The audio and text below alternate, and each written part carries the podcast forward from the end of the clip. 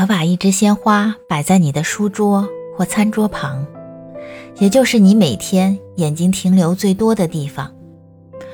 如果桌子上的东西很杂乱，就首先要把花以外的东西全部拿走，然后将能够与鲜花协调摆放的物品一点点排好。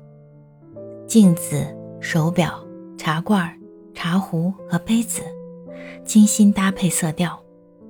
和周围的环境一起营造出美丽而和谐的氛围，自然就会掌握和谐而融洽的装饰方法。要多考虑如何才更能衬托出插花的美丽。刚刚开始不太擅长也没关系，只要自己的心里觉得太漂亮了，你就已经成功了。插花的乐趣不只体现在整体的搭配。还会让你养成整理插花周边环境的好习惯。